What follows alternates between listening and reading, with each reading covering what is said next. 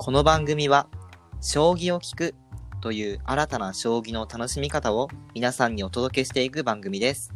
お相手は、花粉症がやばいいおりと社会人としての一歩を歩み出したシエスタでお送りします。それでは、ポイント将棋第46局、対局よろしくお願いします。よろしくお願いしますはい、はい。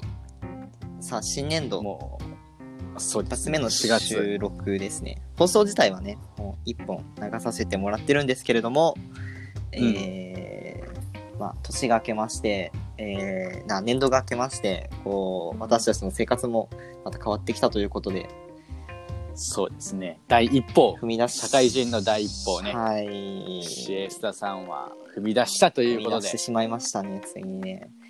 いやー、本当にね、なんか、どういうん、うん。どうい やばいな新年度からなちょっと噛み合わんとやばいな。えシエスタさんどんな感じのスタートというか切られ切られたんですか？そうですね。やっぱりね、あの、多分、前の収録というか、の時にもお話ししてたんですけど、やっぱりね、僕の一番のネックというか心配事は、その、早寝早起きだったんですよね。うんうん。だからそれに関しては、こう、まあ、今のところはなんですけど、うまいこと言っていて、比較的ちゃんと社会人っぽい生活を送れているので、このまま三日坊主にならないように継続していきたいなと思います。なるほどなるほど。それが良かった。でもねまあそう僕もそのなんていうかな、まあ、新しい生活が始まって新しい生活というかね、まあ、早く起きないといけなくなって、朝、まあ、その、まあ、規則正しい生活になるわけじゃないですか、で、まあ、その起きれるかなとかって思ってたんですよ、うんもう本当に収録日もうね あの今日昨日ね 昨日今日その収録日、はいはいはい。今ね今日今日なんです。今日から早く起きないといけなくて規則正しい生活になってて。で昨日の夜2時まで起きててで明日7時に起きないといけないのになとか思いながら起きれるかなって思ったら案外起きれるんですよねこういうの。なんかその体がちょっと危機感を覚えてるというか。ああ、なるほどね。そう。だから僕はそのなんていうかな早く起きない時は絶対体になんていうかなもう絶対起きなあかんっていう風に もうマジで死ぬ死ぬかのようなちょっとあのあ暗示をね？そう、暗示か、暗示かけて、も寝ます。そしたら絶対起きます。ああ、なるほど、なるほど。いや、そう。でも確かになんか人間不思議なものでね、そういうのはあるような気がしますね、僕も。うんうんうん。危機感を感じたらやっぱりなんでね、体は反応する。今持ってるこの危機感をね、そう、なくさないようにね、しばらく、なんか慣れてきたらさ、こうちょっと、ね、油断してじゃないけど、ちょっとね、うんうんうんやらかしちゃいそうなんで、まあもうしばらくはもう危機感を持ってね、朝もね、過ごしていきたいなと思ってるところです。はい。で、花粉症ですか？大変、何なんか前も話してたっけ？花粉症に関して。そう、前も話した。あ、もう実はね、あの、この収録の時ね、ものすごい眠くて、はい。もうね、い今、今ね、収録前眠いって言ったんですけど、眠すぎて工場を考えないといけないってなって、もう、やばい、頭が回んないって考え、とりあえず今、こう、花粉症がやばいから花粉症って言おうって思って、あーなるほどねで、言ってる時になんか前も言ったなとかっていう。いやいやいやいやいや。まあ、まあいいかかっていう。花粉症やばいのはまあ、そうだし。いやでも、もうね、本当にやばいんだよね。確かにね、このラジオでね、一番大変なことはね、多分工場を考えることが一番大変なんで。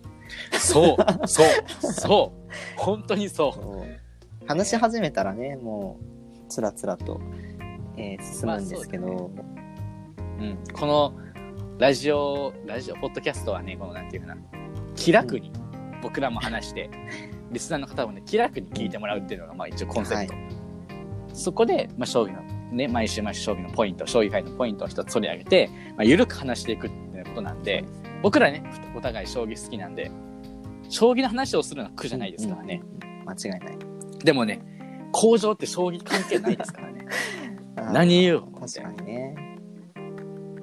っていう感じですけれども。うん。今日は、まあ、やっぱりね、その前回もちょっと言ってたんですけど、新年度にねなったってことで、まあ、抱負みたいなところで、まあ、ゆるーくお話をしていきたいなと思います。そうですね。やっぱりね、みんなが気になるのはね、いおりくんのね、方だと思うんで、ちょっと、いやー、そうですかちょっと取っておいて、先にね、ちょっと僕の方からお話を、まあ、していきたいなと、せっかくなんで、思います。はい。で僕は、まあ、やっぱり学大学生のねこう時間のある時と違って、まあ、かなりね限られてくると思うので時間だったりねなんだりが。なんで、えーまあ将棋のその普及活動とかはもちろん今までよりかできることは少なくなってくると思うんですけど、まあ、その分将棋を楽しむことを忘れないようにしていきたいなと思ってます。で、うんやっぱり将棋楽しむって言ったら自分たちがね一番どうやったら楽しめるかなって言ったらやっぱ対局をすることですよね。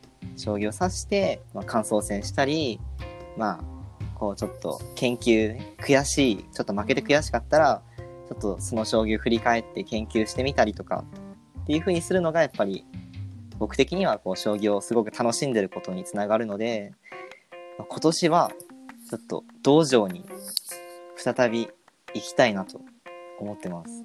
土日とかにね。道場に。道場とか、まあ、お世話になってる先生の教室とかに行って、まあ、将棋をね実際に指してみるっていうのを目標にしたいなと思ってます。なるほど。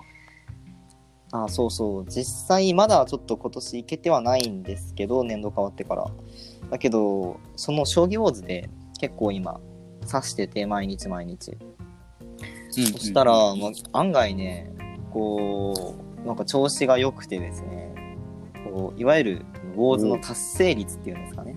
あの何パーセントみたいな、今あなたの力はこれぐらいですみたいなパーセントがあるんですけどそれの調子もねなかなかこう右肩上がりで今いい感じなので絶好調ということではこのままねあの、まあ、自分の気力向上とモチベーションの向上につなげていきたいなと思ってますなるほど。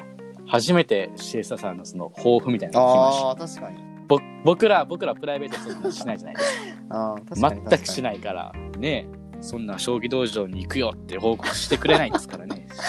いやそうですね。将棋まともにやってないんじゃないですか僕たち実は。まあ、どうなんですかね。ぼ僕は、僕はなるほど。わかりました。じゃあ私もノーコメントにしましょう、はい。はい。いやね。難しいですよね。なかなかね時間確保するのとかね。まあ、そうですね。それはね。っていうはい。言い訳で、はい。実際実際その僕は結構今までもまあ将棋ウォーズはねちょいちょい指したりはしてたんですよ。まあ、うん。1日3局指せるウォーズの無料のキャンペーンみたいなのがあってモードみたいなのがあってでそれでうん。月に60局ぐらい多分合計で指してるので多分うん。1週間で23回は指してる34回かなは指してるんですよ。計算で言うとなんで結構ハイペースで自分では指してるなって思ってたんですけどゆりくんは実際なんかウォーズとかってどうですか？あんまり刺されたりし刺されたりしてました？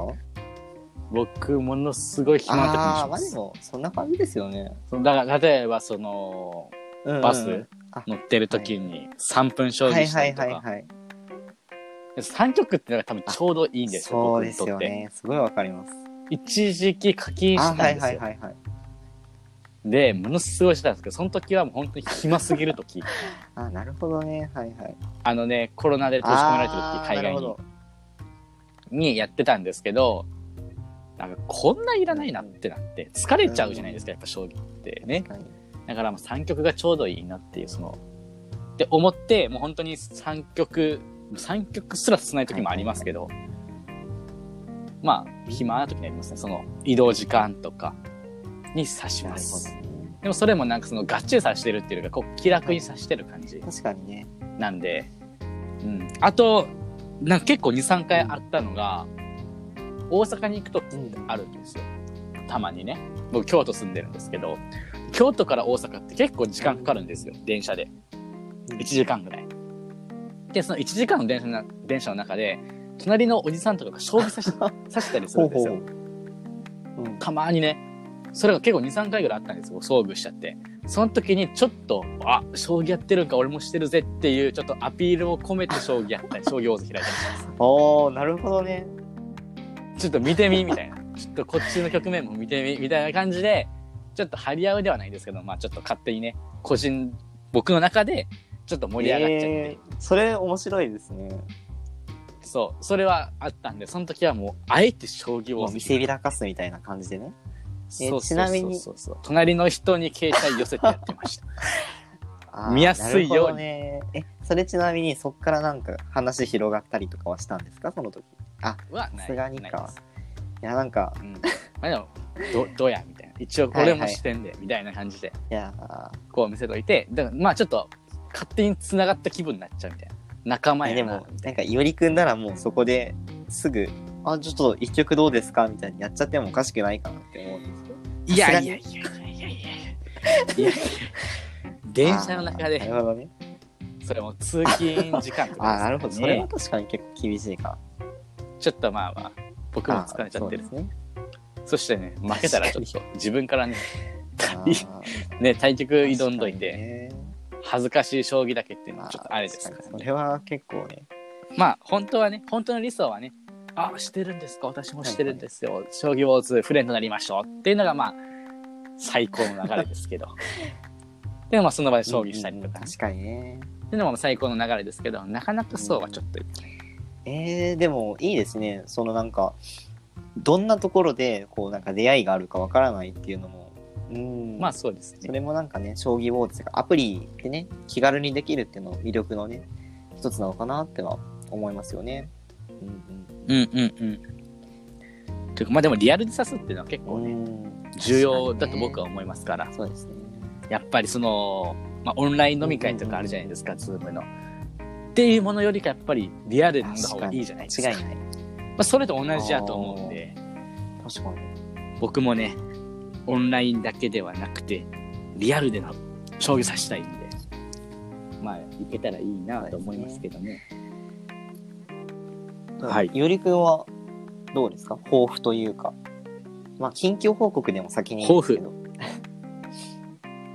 そうですね。一応、シエスタさんは、まあ、社会人になられたということで、まあきお聞きしてるんです。僕もね、実際その、詳しくはあんまり知らないんですよ。実は、シエスタああ、さんのまあまあそうですね。あんまり言ってなかった実はね、実は知らないんですけど、まあ僕はその、まあ大学院に進学をするという決断をいたしまして、で、まあその就職ではなく、まだまだ学生を続けるということなんですけれども、えっと、まあ皆さんの日本一周してる時とか、このポッドキャストでもそうですけど、あの、大学を卒業したらやっぱり海外で、うん。海外に、まあ、あの、拠点を置いて将棋普及活動をしていきたいと、そうですね。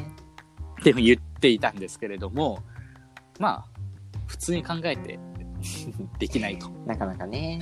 そうですね。まあ、このうんコロナのごご時世。そして、まあ、いくらとしても、やっぱりその、なんていうかな。やっぱり向こうの現地の人たちですら、その職がない状態じゃないですか。厳しい状態じゃないですか。日本もそうだと思うんですけど、飲食店とかね。その海外の人を外国人を雇ってる暇多分ないと思うんですよ。ねそう。だから、まあ、向こうでの生活もちょっとやばいぞと。っていう状況になってきて。で、プラスちょっとあの、ビザの関係とかもね、例えば5年間出たとしても、出したとしても、まあ、ビザは出せるんだけど、5年間分出したとして、2年間いけないよとか。ただその2年間無駄じゃないかってなったりとかするじゃないですか。だからまあそういったね、なんかまあいろいろ、まあ考えるうんところがありまして。で、で、プラスその、まあちょっと自分が今まで、あの、思ってきた、その学部で勉強してきた内容っていうものと、まあその将棋、今まで僕が活動してきた将棋っていうもののちょっと関係性があるんじゃないかなとか思ったりもして、でそこをま研究していきたいなっていうのもまあちょくちょく思い出してて。で、じゃあ大学院に行って、その、今まではそのイベント開催したりとか、いろんな人にこう、なんていうかな、まあアクティブというか行動で、行動っていうのかな、そう、イベントごとで将棋の魅力を伝えていくっていう感じだったんですけど、まあこれからちょっとあの将棋をちょっと学術、学術的に、こう学問的にちょっと見ていって、新しい視点から将棋の魅力っていうものを発見して皆さんにシェアできたらいいかなというふうに思ってます。すごいですね。え、っていうことは、ゆりくんは将棋の学者さんになるってこ。いやー、まあ、慣れたらですけどね。そんな、難しい、難しいですよ、その道は。まあでも、その、なんていうかな。まあ、大学院といっても、まあ、修士ではなくて、博士一貫課程ってちょっとユニークな課程で、もう5年間なので、ドクターまで取るというなるほど、なるほど。ことなので、がっつり将棋を研究していくという感じでいます。すごいな。ええじゃあめちゃくちゃ楽しみですね、それね、将来が。うんうんうんうん。まあでもその、まあ心配というか、まあ、あの、勘違いしてほしくないのがあれですよね。大学院に行ったからといって海外の将棋普及活動をやめるというわけではないで、ないので。そう、あの、長期的にできないっていうだけであって、短期的にはもちろん海外に行きます。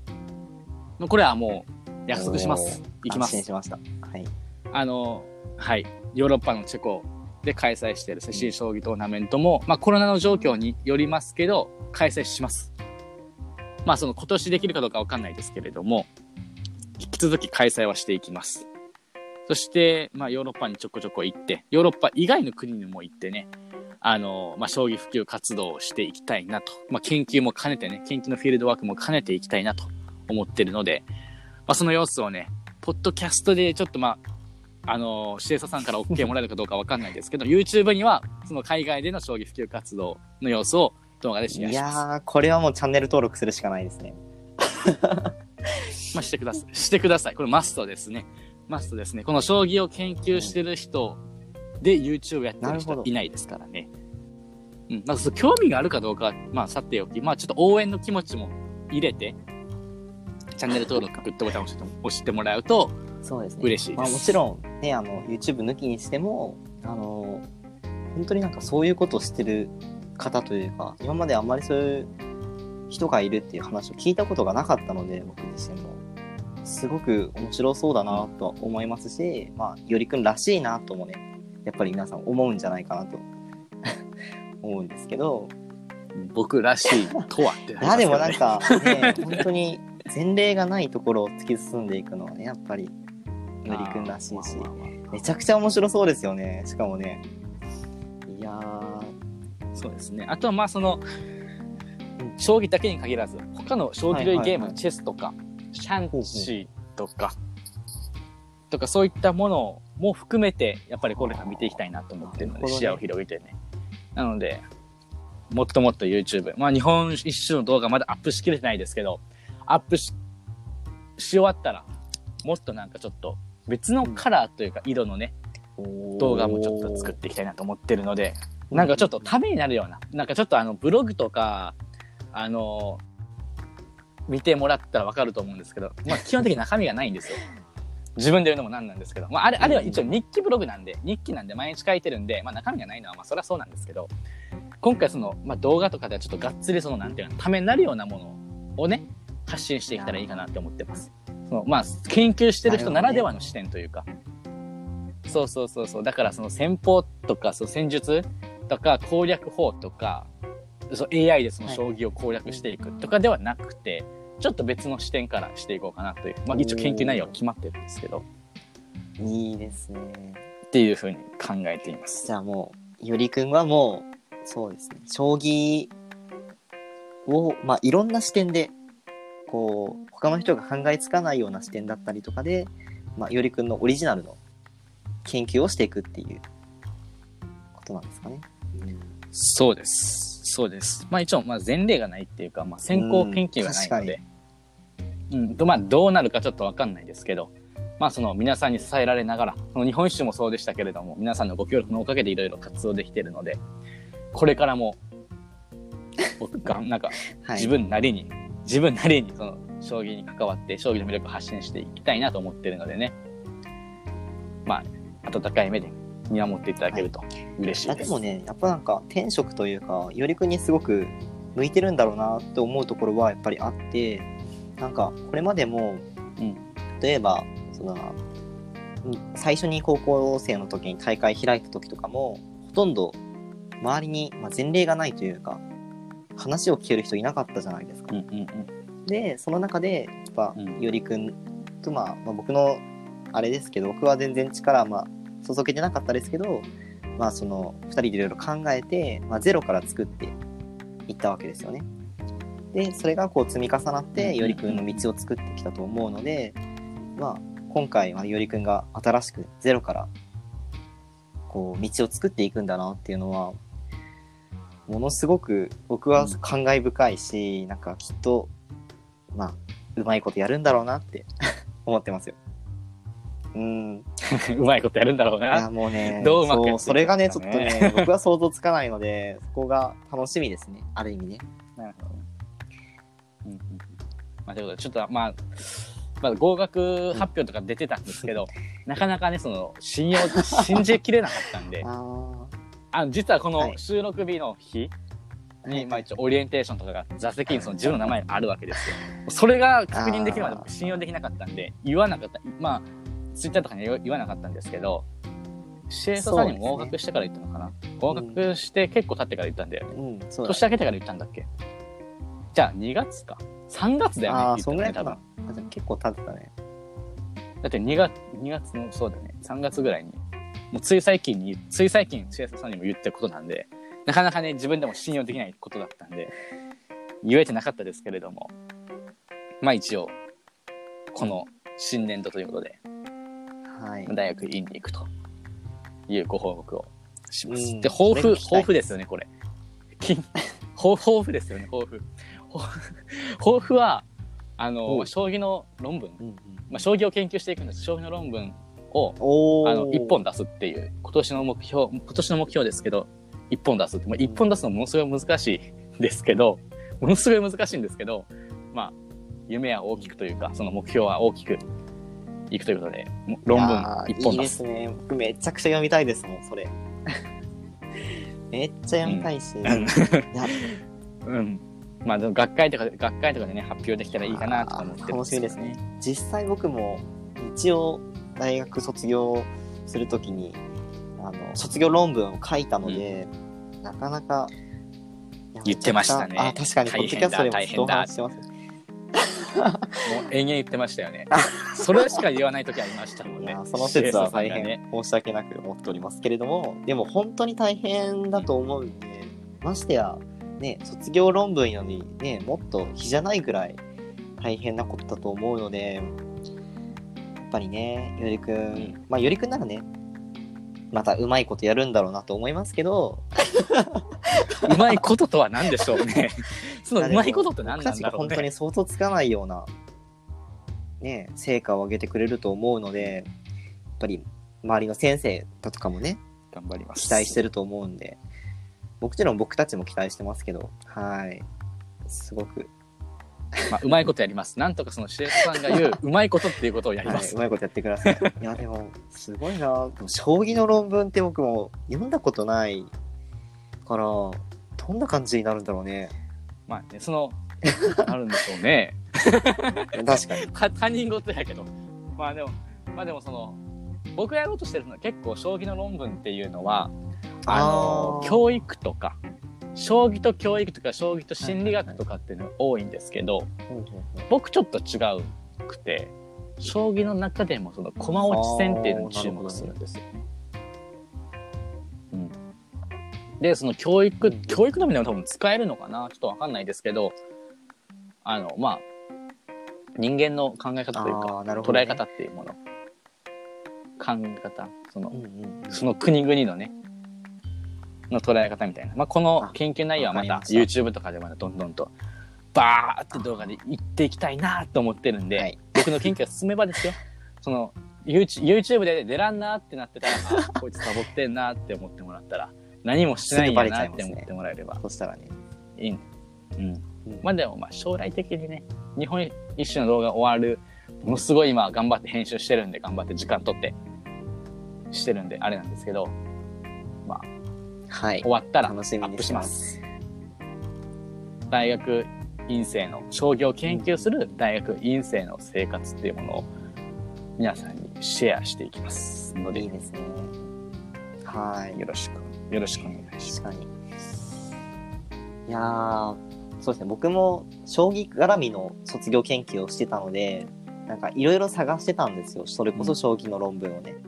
だけど確かになんか、うんうんうん。えっとね、僕が読んだのだと、えっと、まあ、障害をお持ちの方が、こうどういうふうにこう将棋を、うんなんだったかな、ね、資格だったか何何の障害をお持ちの方だったか忘れたんだけど、まあ、障害をお持ちの方がこう理解しやすいような将棋こう遊びやすいような将棋みたいなのをうん。研究してる論文だったりとか、あとさっきよりくんが教育の観点からっていうのも言ってくれてたんですけど、まあ、そういった論文っていうのもやっぱりちらほらあったんですけどさすがに駒落ちハンデ戦ですよね。あの強い人がまあ、弱い人、まあ、弱い人が強い人と、まあ、できるだけね対等にというか、まあ、遊べるようにこうどうしたらいいかっていうので、いろいろ考えられてる論文みたいなのはあんまりさすがに見かけなかったのでちょっと、ね、僕も読んでみたいのでぜひよりくん頑張ってください。はい、僕もねそう研究計画書、研究計画立てる時に、はいはい調べたんですけど、うん。まあ見当たらなかったんでうんないんかなって。い うまああったらちょっと教えてください。皆さん。あったら逆に教えてほしいです。僕のねリサーチ不足なんで教えてほしいですけど、まあ、僕が調べた限りではねなかったんでまあいい結果いい結果っていうか、なんなんていうかな、まあ、楽しく研究できたらいいかなとは僕は思ってるので,、はい。ぜひまた今後あのーまあ見ていただけると暇な時に見ていただけると嬉しいです。でまたセシンで、うん。えー海外のね将棋大会も頑張っていかれるっていうことで。うーん。それはもちろんもうあのー今ちょっとねコロナでチェコの方がねちょっとヨーロッパかチェコも本当にやばいワーストそうなんだ2位ぐらいでやばいんですよ。そう、状況がね。その日本がそのなんて非常事態宣言解除で時短営業でっていうレベルではないので、向こうは。あの、まあ、ちょっとあの、まあ、考えてはいるんですけど、どうしようかっては考えているんですけど、まあ、ちょっと今年はちょっと、まあ、いけたらやりたいんですけど、ちょっと厳しいかなと。夏とかね、夏過ぎ、夏まではちょっと多分無理なんで、やれてもまあ秋以降かなっては僕は思ってるので、まあまあ、またね、せ進化した世新将棋トーナメント楽しみにしていって、その日本からも参加できるようにしていきたいので、確かに、うん楽しみにしていただけると嬉しいです。 Zoomとかね、そういうオンラインでの活用法みたいなの視野がね、広がったような気がするので、このコロナ禍で。また新しいね、うんアイディアみたいなうんのを期待してますんで。はい。うん。わかりました。まあ、そのね、海外で将棋普及活動してる様子とか、将棋を研究してる様子っていうのは多分見たことがないと思うんですよ。ね。そう、だから、まあ僕は記録として残していきたいなっていうのはあるんですけど、思い出の一つとしてとか、まあ日記みたいな。で、それを皆さんにシェアしていきたいなっていうのはあるんで、まあ、多くの人が見てくれたら嬉しいなっていうふうに思ってやってるんですけど、まあ多分ないと思うんで、まあちょっとね、気になる方はぜひチェックしてみてください。ということで、僕の抱負は今年1年間ではい。論文1本出めちゃす。くちゃ大変だと思いますけど、頑張ってください。頑張ります。確かにね、あのーなんか、ちょっと話脱線しますけど、あのー、隣先生のはい YouTube チャンネル、あのー、なんだっけ、りょう、えっ、と、リュウマが行く。リュウマが行く。でも、リュウマが行く。研究会の動画が多分アップされてたと思うんですけど、うんうんうんうんうん。僕、あれめちゃくちゃうんいいなと思って、めちゃくちゃ需要があるなと思って、あのーすごい一ファンの目線として、すごい楽しかったですし、一将棋ファンとして楽しかったですし、こう将棋を知らない人たちでも、まあ、棋士にこうちょっとでも興味が持てるような動画だったんじゃないかなと思うので、ああいう風に、なんていうんですかね、人があんまり見れないような、こうちょっと裏話チックな感じのやつはうん今後もどんどん、まあどんな分野においてですけど、どんな分野においてもですけど、あの伸びていくと思うので、ぜひよいくんにはそこら辺もお願いしたいなとそうですね。思っております。はい。見たことがない場面。プロ棋士の方の見たことがない、その裏は見れ、ちょっと僕、取材はできないと思うん何ですけどできない。大丈夫ですか？まあまあまあ。確かに、海外の絶対だってなかなかね、行く機会とかも少ないでしょうし、それも興味ありますね。うんうんぜひ動画化してください。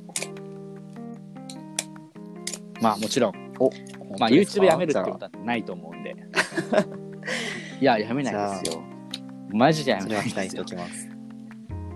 なんで、うん。まあ、そのひ頻度はね、下がってはいってますけど、うん。しょうがない、あのちょっとしょうがない。忙しかったりとかして してたんで、うん、本当にね受験期とかもちょっとやばかったので更新できなかったですけれど、まあ、そういうこともちょっといろいろあって更新頻度はねちょっと波がありますけど、まあ、うん。ベースとしては週2本。火曜日と土曜日アップして 無理だったらもう無理ってもう諦め大事ですからね。諦めます。それはもう無理やったら無理ってやめますけどまああの更新していくってことはもう絶あ対りました。止めないので何が何でもアップします。のでまあ見ていただけると嬉しい惣菜。でいす、やー僕とね、えーシエスタとゆりくんのね、えーまあ、抱負ということで、まあ、今年1年、新しく始まっていきますけれども、まあ、2人ともそれぞれのステージに進んでいって、まあ、それぞれ、えー頑張っていきますということで、まあ、ここら辺でね、えー今回締めたいと思いますけれども、えーじゃあ次回はどういうお話をしていきましょうか？はい。うーん、まあちょっと今日、今回、はいはいはいゆる。く話したんで、まあうんもうちょっと将棋のスポット、将棋の話題のポイントを話していきたいなと思うんですけど、ね何かありますか？僕すごい最近ねあの気になってることというか気になってるっていうか楽しみにしてることがあるんですよそれが、えー第4はい。回アベマトーナメントっていうアベマ t v さんが、なるほど。えーまあまあ、第4回なので4年前からですね、えー開催されてる、まあ、早指しのねトーナメント戦で、えーまあ、昨年度は第3回では、えーチームバナナっていう、えー永瀬拓也、えー当時2巻かな、まあ、タイトルちょっと何いくつ持ったか忘れたんですけど永瀬先生と、藤井聡太先生と、えー増田先生増田康弘先生。この3名が、うん。えーまあ、並みいる他の羽生先生だったり、えーまあ、他にもいろんな渡辺明先生だったりっていうプロ棋士を、まあ、なぎ倒して優勝したっていうアベマトーナメント。これが今年も開催されるんですけれども、まあそちらについてね、えーお話をしていきたいなと思います。なるほど。ってことは結構、シエスタさんがはい。楽しめるポイントをはい、もちろんです。期待ましてくださいとめてく。れてると。